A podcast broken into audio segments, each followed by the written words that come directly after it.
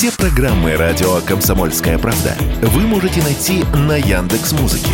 Ищите раздел вашей любимой передачи и подписывайтесь, чтобы не пропустить новый выпуск. Радио КП на Яндекс Музыке. Это удобно, просто и всегда интересно.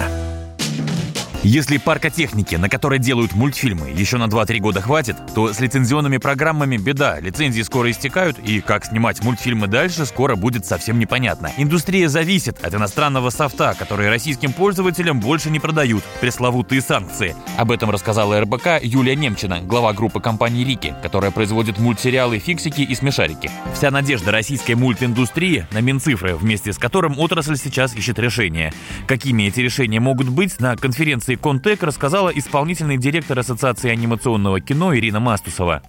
А тех, кого заблокировали, сейчас приходится что делать? Работать без лицензии. Тут я в Госдуме выступала, а потом долго пыталась обойти слово контрафакт.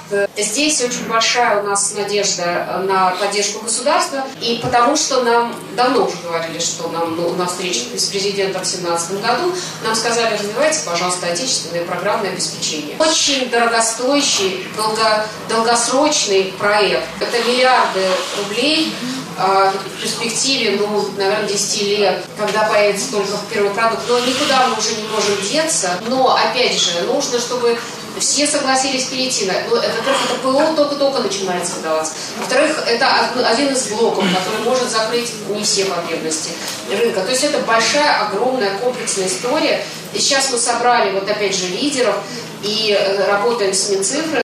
Но оказывается, от иностранных программ зависит не вся мультиндустрия. Так, студия «Мир» выпускает фильмы авторские, продукт не потоковый, а скорее штучный. И там больших проблем из-за отсутствия ПО не ожидают, рассказала радио КП Ирина Марголина, генеральный продюсер студии «Мир» и член экспертного совета по анимационному кино Минкультуры России.